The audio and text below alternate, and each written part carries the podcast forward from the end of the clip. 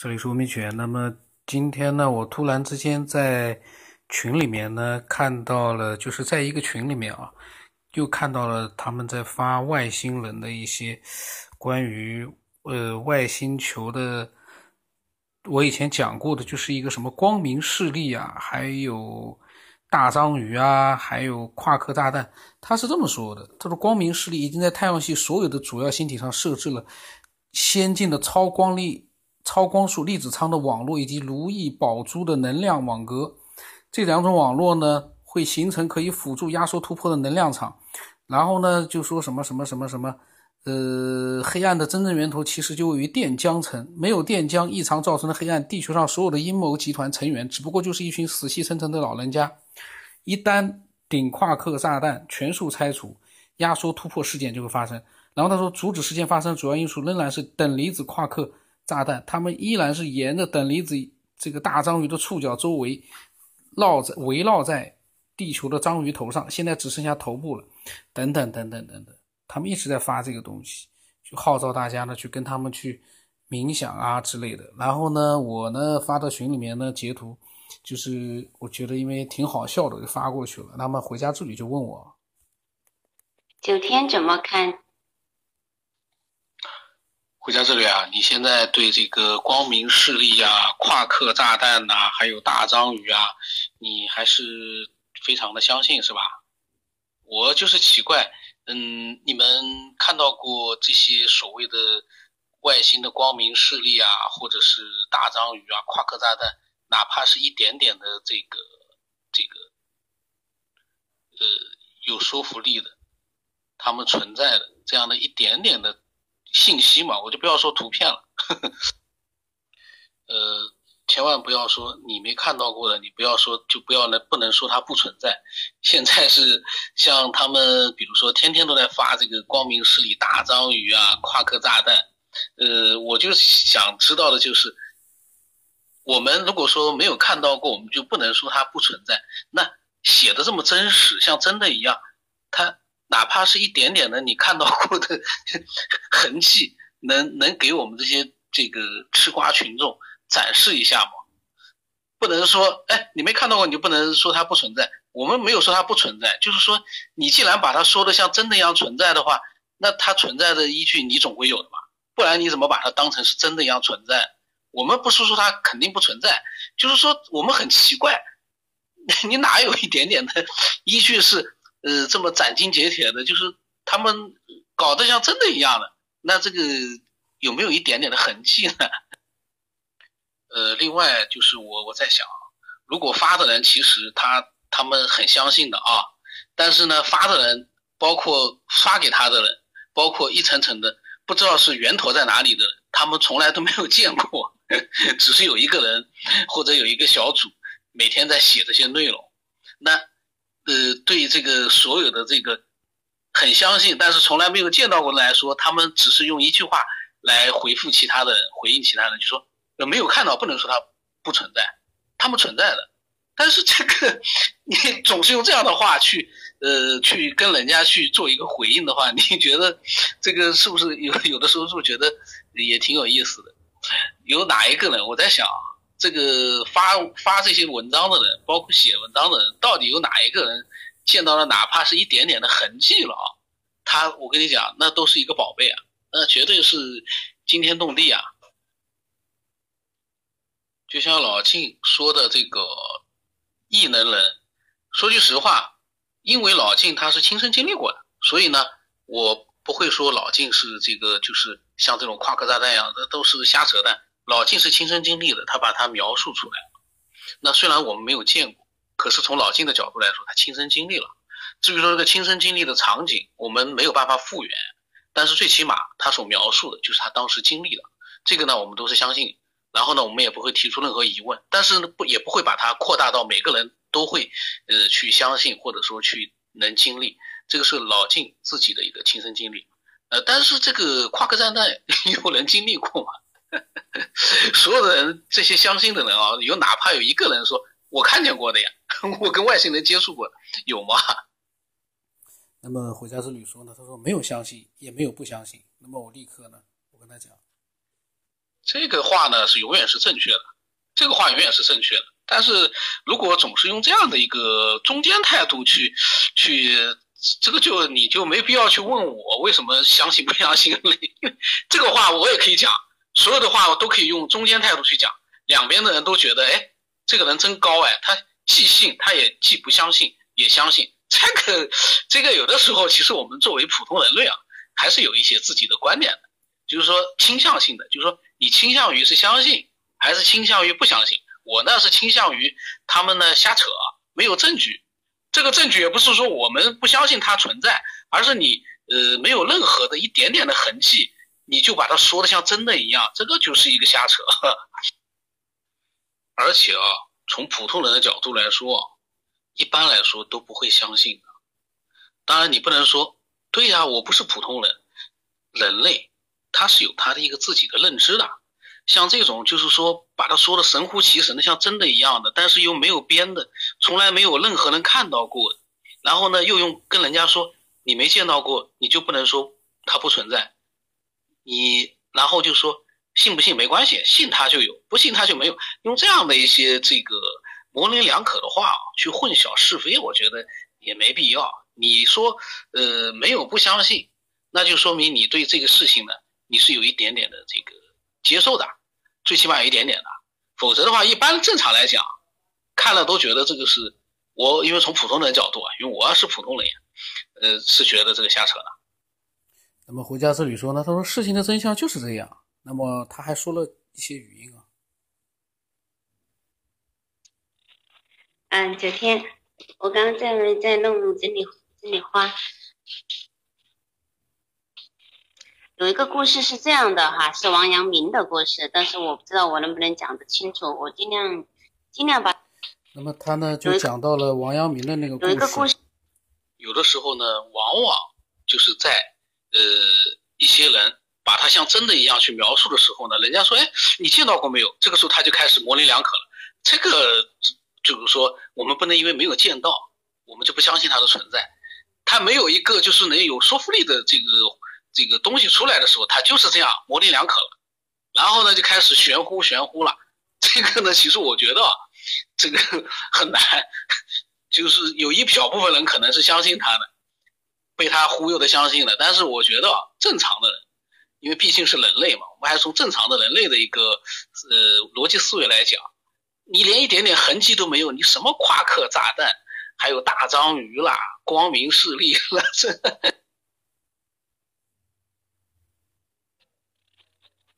五月五月花开，五月每年的五月啊，不是啊，就是山那边在五月份，有的时候是五月十号，有的时候是五月二十号开花哈。不一定，那五月十五号的时候，嗯，今年五月十五号的时候，你没有去那边山，你也没有摄像机，也没有人告诉你那边的山啊花有没有开，那你告诉我，五月十五号山那边的花是开了还是没有开？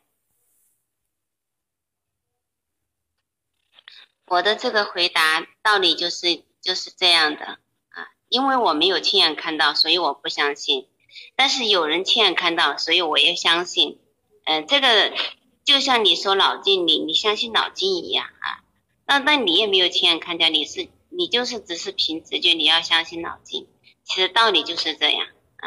当然，我不觉得他们说的那些顶夸克炸弹呐、阴谋集团啊这些，但是我们可以换一个角度去说这样的问题，就是出于我们这个世界确实有一些黑暗的力量黑黑暗的能量吧，应该说一些负面的东西啊，他把它理解成一个具象的人，比如说大章鱼、姚达博士，还有什么乱七八糟的。现在我也没有看他们的信息，所以对他们说的那套我。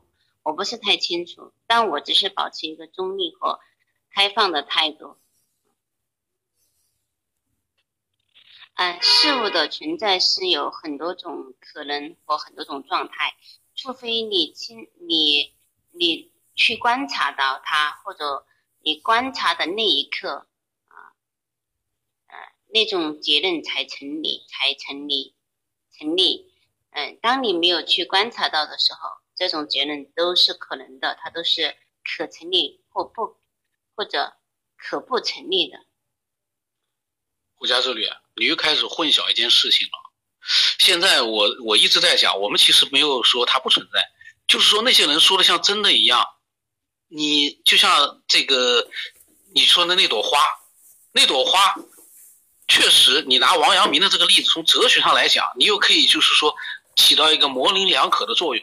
你把它忽略掉了，我们在谈一个具体的事情，就是这个这些人所说的夸克炸弹啊，什么大章鱼啊，他们在讲的就是说跟真的一模一样的时候，那么从我们的角度来说，我们他怎么样去让我们相信他说的是真的？因为他说给这么多这么多人去听，他的目的是要让那些人去跟他一起去做一些事情，去冥想啊或者怎么样，他是有这样一个目的，那你应该让人家去相信你。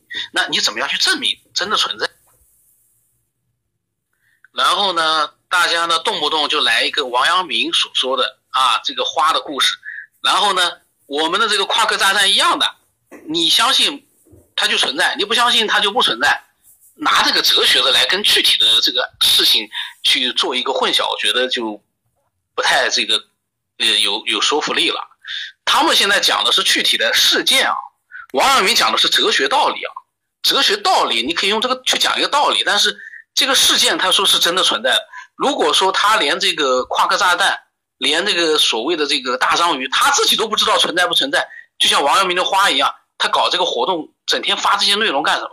他都是一些具体内容在里面啊，他不是在讲一个哲学道理啊。所以这个哲学道理跟具体的事件是两码事儿。他这个觉醒，他是这个所谓的这个每天发的内容，都是一些具体的东西在里面的，不是王阳明在讲哲学。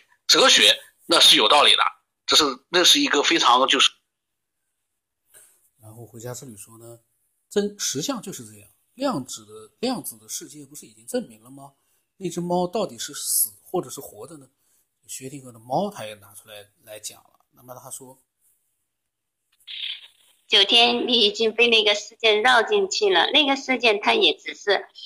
那个事件对于我，对你的事件来说，你看了，你了解了，你知道了，你想知道一个究竟，那对于你来说，就是真实的发生。但是对于我来说，我不去关注它，不去了解它，对于我来说，它就没有发生。啊，我这样讲可能，我不知道我有没有能够说清楚一点。这个跟哲学没有一点关系啊，跟哲学没有一点关系，它就是实相。因为事物就是这样，这个世界，这个宇宙，它的规律就是这样啊。它没有没有一个呃，它真的就是这样。我怎么去跟你讲呢？它就是这样。老静，我呼叫你，我希望我希望你能给九天讲的明白一点，要不然九天待会儿又要跟我急了。呃，其实呢，这些东西呢，你说的都有道理啦，什么这个。那只猫啊什么的，活的还是死的了？但是这跟我们生活的这个现实世界所面临的一切是不一样的。黑暗势力永远都存在的，在这个世界上，好和坏是永远都有的，不可能全是好的，这是可以肯定的。从目前的现状来看，是不可能了。那在这样的一个现实社会里面，我们还是要立足于，就像科学的这个这个不是科学了，就大家还是要就是说。按照我们人类的眼光去看待这个世界，猜个什么外星的？你他说他看到过了，跟老晋的不一样啊。老晋的那个说句实话，不光是老晋一个人，大家讲自己的真实想法，我相信，但是不一定他是真的存在。但是老晋是自己亲身经历的，我们呢，就是说，呃，不去说他是真的假的了。可是这些东西，说句实话，谁看到过了？回家之旅，我呢就是看到这个东西，我觉得好玩，发给你们看看。这个没有什么好去讲的了，这些哲学道理谁不懂啊？这个世界上所有人都懂，但是哲学道理跟具体的事件放在一起，你就不能老是拿道理来模棱两可了。中立这个事情，你中立的话，你还有什么态度？中立的话，你就不好去站在对方的角度去来去反驳我了，就没有必要了。既然你是中立的，你没必要去多解释了。我们反正呢就是玩玩呀，我主要是看到好玩，我发给你看看呀。这个这个其实说句实话，有的时候呢，哲学道理都能拿出来说的。但是为什么哲学道理始终是虚的呢？因为我们生活在现实里面，有些东西我们根本就是没有办法去用哲学道理天天来套的。哲学道理的话，大家就不闻不问是最好的了，还去弄什么这个分享不需要了，大家不闻不问，一每个人把自己进修好就可以了。这个是。那么回家之旅说呢，他说不是哲学，没有哲学，是实相。回家之旅因为我呢一直是在讲我的想法，他可能也急了。其实他的刚才那语音我当时没听，我现在路途才听的。我是在没有听到他语音的情况下，我在讲我想，因为我知道他会讲什么话。对回家之旅我还是比较了解的。从哲学上来说，一个中立者就不能既从这边来讲道理，又从那边来讲道理。人中立了，你就没有任何道理可讲。你怎么可能又从这个角度去讲，又从那个角度去讲？你永远是处于一个这个圆的状态，没无懈可击，那怎么行？那我也可以做到呀。关键问题是，这样的话，从哲学道理上来讲，这样是不合适的。中立者就不能去讲了。你这个比喻呢，其实就是哲学。王阳明讲的这个东西就是哲学上的。你拿这个比喻来来跟我讲这个夸克炸弹大章鱼这种具体的事件。你你说你有说服力吗？他们这个是说的可是具体的啊，大章鱼怎么样了，什么状态了，夸克炸弹怎么样了，拆了多少了，光明势力是怎么样了，他这都是具体的东西啊。这个 他就是好像是亲身参与了一样，这都是些什么人？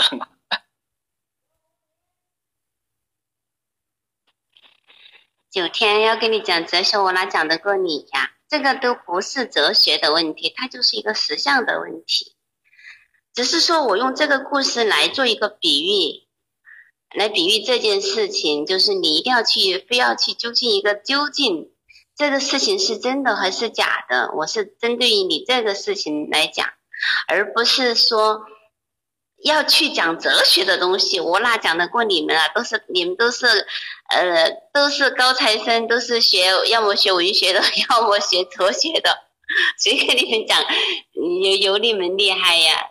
哲学它也不究竟的，就哲学来讲的话，它从终极的实相来说，嗯，就是你讲的，他都就是两边都在讲，有讲正的，有讲有讲这样的，有讲那样的，他就是不究竟的。他其实他只是在探索实相，而不是实相。实相就是不知道怎么讲。九天有一个有趣的问题哈。你其实内在是矛盾的，你既相信又不相信，你希望它是真的，又希望它是假的。从逻辑推理讲，你认为它是假的，但是从心理讲，你期望它是真的，所以你才这么纠结于这个事情上。你已经被绕进去了，你知道吗？啊，我现在已经不关心那些什么大章鱼啊、顶克克炸弹啊、光明势力，也也因为那个东西，我觉得，嗯，我不关注它啊，它就不在我的世界里显象。回家之旅啊，说句实话，呃，这个呢就是这样的一个事件啊，你呢一定是站在这个他们的角度的，这个是这个是有的，至少是倾向的，否则的话你不会出来讲这么多话的。但是呢，你又想让我觉得呢你是中立的，这个呢其实就不好。中立的人又去从对方的角度去讲那么多，其实这已经就是偏离了你这个中立的这样的一个立场了。所以呢。我跟你讲这么多，意思就是说，他们说的是具体的事件，我就是说这帮人挺滑稽的，这就我的看法，都是瞎扯。我跟他们，我觉得这帮人，但是呢，呃，其实你要从哲学的角度上来说，我也可以讲很多的，但是我不能说，因为从哲学的角度我就改变自己的，我从他们的角度去思考，这也不对的。所以中立一定要是绝对中立的话呢，你就不应该从他们的角度来跟我讲这么多了。你现在这个纯粹是有倾向性的中立，你不是真正的中立。哎呀，我这个是开玩笑啊，我们本来就是聊着玩的，这种事情我们不能当真的。这就像老静说的，见面了不能谈脑洞了，这个吃饭的时候不能谈的，这个东西，这个就是各抒己见的。但是有的时候啊，各抒己见归各抒己见，像这件事情，你没有任何的痕迹可以拿给人家看的话，你有什么好好去模棱两可的去去？去去站在这个倾向性或者是中立的角度去讲，他拿不出任何的痕迹出来。我发现我错了，我认为我就应该跟老静和行知一样，不说话。对这类的问题，以后不要就是把不要说话是最好最聪明的做法。就秋天，秋天你的大脑可真的是。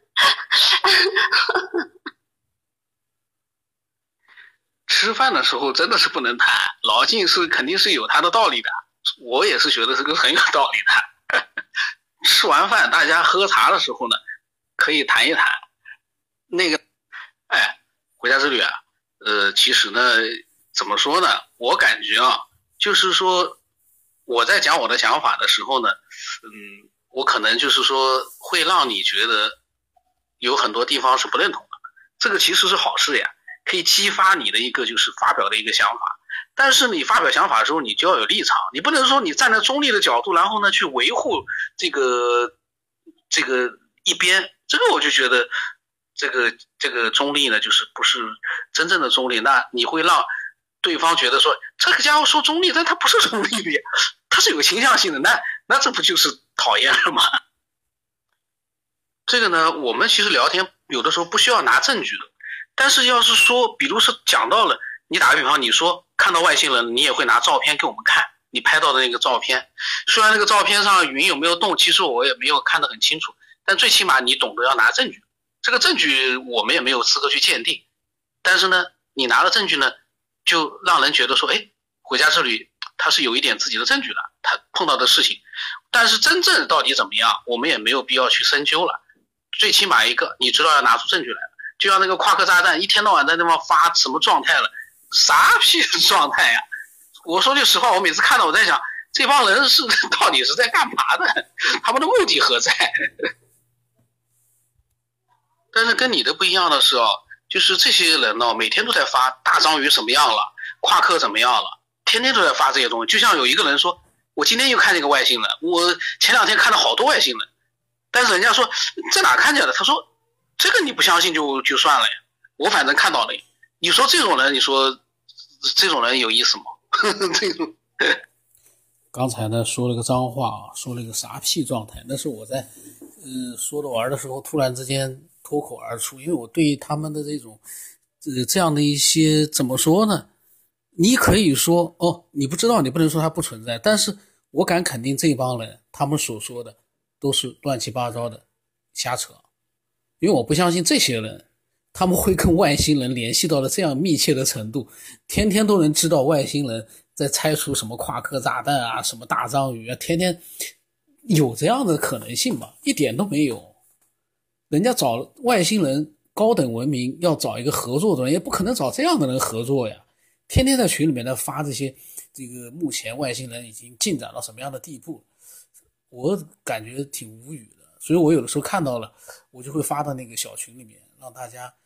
他们也去看看，呃，但是呢，今天呢，因为这个回家之旅，其实以前他对这些他也了解过，后来呢，就像他说的，他不不去听了，因为之前呢，他也确实可能，呃，我隐隐的感觉，包括以前跟他聊天，他以前呢还是相信的，相信是这个宇宙里面有这样的一群星际联盟啊，或者太空联盟的，但是现在呢，他嗯不太去想这些事情了，我觉得这是好事，但是我不知道，我今天呢就发了。之后呢，又说了这么多话，我不知道说完了之后，其实听了我说的这些话之后呢，他可能对这些东西就更加排斥了。这其实也是好事，因为如果你一旦相信了，这个群里面的这些一这些人不知道谁写出来的，他们真的跟外星人在做了这么密切的联系，每天在给你汇报状态，我就在想，这些都是什么人？